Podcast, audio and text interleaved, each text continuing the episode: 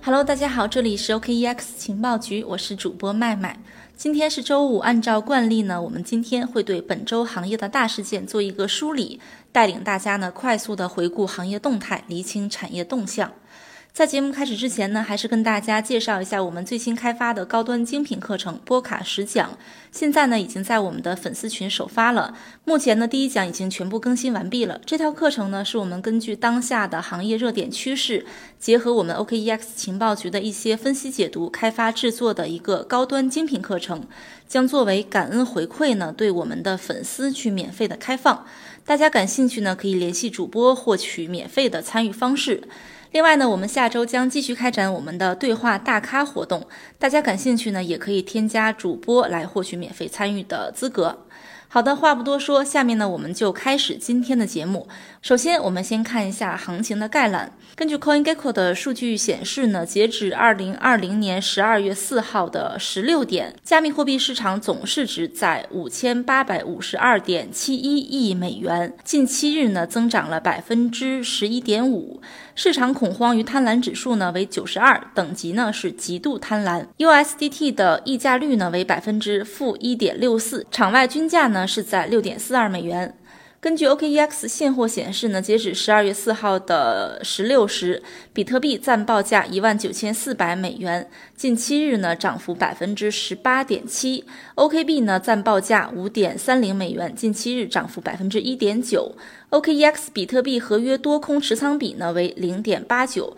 空方人数占优势。比特币合约总持仓量十二点一亿 USDT，近七日呢上涨百分之十九。那上面呢就是本周的一个行业概览。接下来呢，我们来看一下华尔街机构的动态。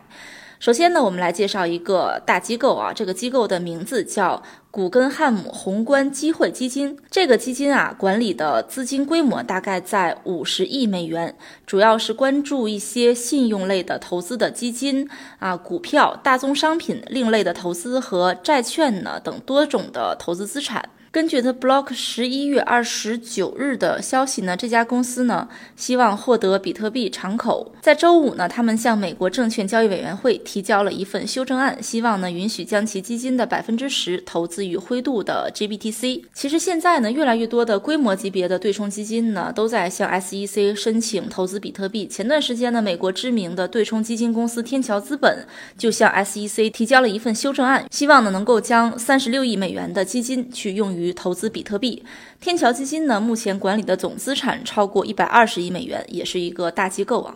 那根据 CoinDesk 十二月二号的消息呢，纽约数字投资集团呢，也在为两支投资加密货币的新基金呢，筹集了一点五亿美元，其中呢，五千万美元将完全的用于比特币投资，另外的一亿美金呢，还不清楚是否只投资于比特币。正如摩根大通十一月份的报告所描述的那样呢，更多的机构呢也在去投资比特币。机构投资者呢会将比特币视为一种长期的投资。介绍完了传统的投资机构呢，我们下面再来了解一下灰度的一个动向。这周呢，灰度呢再次的投放了反黄金广告，来鼓励投资者呢将黄金储备配置成比特币。其实呢，比特币和黄金从一开始啊，就好像是一个天生的冤家，两边的支持者呢，也是一直在争论不休。比如说，黄金的铁杆支持者啊，他也是资深的华尔街投资人 Peter Schiff，他呢一直以来都是比特币的坚定反对者。但是最近呢，他却面临着一些尴尬的事儿，比如说他的儿子呢就宣布购买了比特币啊，就在他呢四处奔走相告啊，去反对比特币的时候呢，他的儿子呢却购买了一些比特币，这个事情呢也是比较尴尬。的。下面呢，我们来介绍一下 Facebook。呃，Facebook 的 Libra 呢，已经持续了有两年了。那最近呢，Facebook 的 Libra 已经改名了啊，改名叫 DM。根据路透社十二月一号的报道呢，Facebook 支持的加密货币 Libra 已经更名为 DM，旨在呢通过强调项目的独立性来重新的获得监管部门的批准。DM 协会的首席执行官表示呢，说 DM 在拉丁语中是 day 的意思，现在的目标呢是推出单一美元支持的数字货币。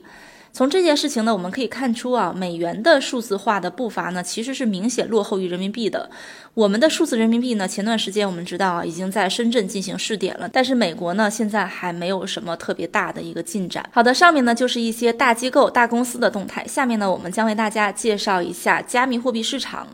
首先呢是比特币矿工啊，最近将路透社头条“比特币创历史新高”这个消息呢永久的上链了。十二月三号呢，加密货币公共矿池 Slashpool 的官方呢发推文称说，应矿工的要求呢，已经将路透社二零二零年十一月一号的报道“美元因美国经济刺激计划而暴跌，比特币创历史新高”这个消息呢永久的上链了。这件事儿呢，很容易让我们想到，在创世区块中呢，中本聪记下的《泰晤士报》道的那句话，在这个区块上呢，中本聪留下了当天《泰晤士报》的头版文章标题。二零零九年一月三号，财政大臣正处于实施第二轮银行紧急援助的边缘。这就是历史，不仅仅是区块链的历史，也是人类的历史。接下来呢，我们来看一下以太坊二点零。以太坊二点零上质押的以太坊呢，最早呢，或许在二零二一年的第一季度就可以取款了。根据质押服务商 Rocketpool 的一篇博文表示呢，质押在以太坊二点零的以太坊最早可能在二零二一年第一季度就可以取款。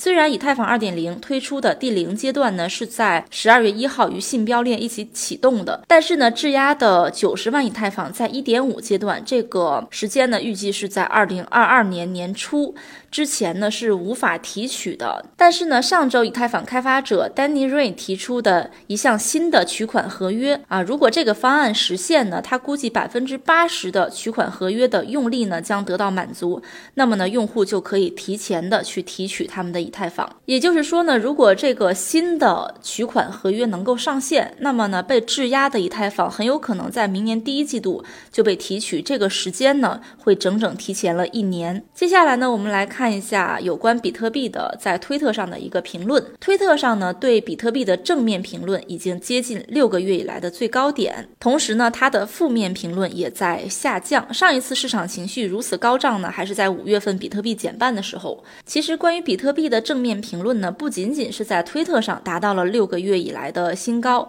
同时呢，在谷歌上面的搜索指数也达到了三年以来的新高啊！看来在传统的一些社交平台上呢，比特币的认知和认可程度是越来越高了。接下来我们来看一下波卡和 DeFi 的动态。十二月四号呢，在波卡官方的大会上，Parity 的核心开发工程师和波卡联合创始人 Robert 透露呢，目前平行链的开发已经进入到最后的阶段，已经具备了初步公测的条件。预计呢，平行链将于二零二一年的一月发布平行链的测试网。二零二一年的二月呢，有望实现产品级交付。那我们认为呢，二月份实现产品级交付之后呢，很有可能就开始在库萨玛的网络上开展平行链竞拍，这将成为新的区块链行业的一个盛宴，大家可以关注一下。下面呢，我们来看一下以太坊的 DeFi。根据 OK 云链 OKLink 的数据显示呢，截止十二月四号十一时，以太坊上 DeFi 的协议总锁仓量约合一百七十七点九亿美元，一百七十七点九亿美元呢，相当于一千一百亿人民币了。可以说呢，是越来越多的资产在被质押，那生态的鲁棒性也就会越来越强壮。最近呢，Compound 创始人在推特上回应了预言机攻击的事情。其实通过这件事，我们可以看出啊，去中心化的最大的优势呢，就是权力足够分散。那么它最大的弊端呢，就在于出了事儿，你根本不知道找谁理论。好的，那么以上呢就是波卡和 DeFi 的一个动态。接下来呢，我们来看一下行业声音。波卡创始人呢近期认为说，波卡不一定要成为以太坊。杀手。那些自称为以太坊杀手的公链呢，最终都会被以太坊杀死了。只有波卡在一个劲儿的撇开以太坊杀手这个称号，并且呢，反复的强调波卡与以太坊的合作关系，在异构多链区块链的大路上呢，继续的狂奔。分析师 Max Kaiser 呢认为，比特币正在对全球法币供应量发起百分之五十一攻击。法币世界呢，的确是存在一些问题，但是呢，这并不意味着未来的法币会一无是处。所以呢，说呃，比特币对法币构成的这个。攻击这样的一个观点啊，我们可以用辩证的这个看法来看待。下面呢是 MicroStrategy 的 CEO，他最近表示呢，说加密货币作为价值存储问题的完美解决方案将被机构所主导。我们知道啊，最近机构呢在大量的去买入比特币，加密世界呢正在逐渐成为机构的加密世界。未来呢，基于加密货币的衍生品将会比基于黄金的衍生品更多，会让人感到很眼花缭乱啊。也许呢，一万亿美元的加密货币呢，通过衍生生品会被放大到十万亿甚至二十万亿美元，这都不是没有可能的事情啊。最后呢，是 m a s a r i 的研究员认为呢，说以太坊2.0可扩展性的效果展现仍需要一年的时间。我们说啊，以太坊的 staking 和 DeFi 之间呢，它并不是此消彼长的矛盾体，而是相互促进的一个关系。staking 越多呢，以太坊就会越来越健康、越强壮。同时呢，在 DeFi 上质押的资产类别也不单纯是以太坊啊，而且呢，还有将近二十万个比特币和数量不菲的 USDT。所以呢，以太坊的 staking 和 DeFi 之间呢，它并不是一个矛盾体啊，而是相互促进的一个关系。好的，以上呢就是我们本周的一个行业动态。欢迎大家继续关注我们 OKEX 情报局，也欢迎大家呢联系主播来获取我们推出的高端精品课程波卡十讲的参与方式，以及呢我们下周即将开展的一个大咖访谈活动。好的，今天的节目就到这里啦，祝大家周末愉快。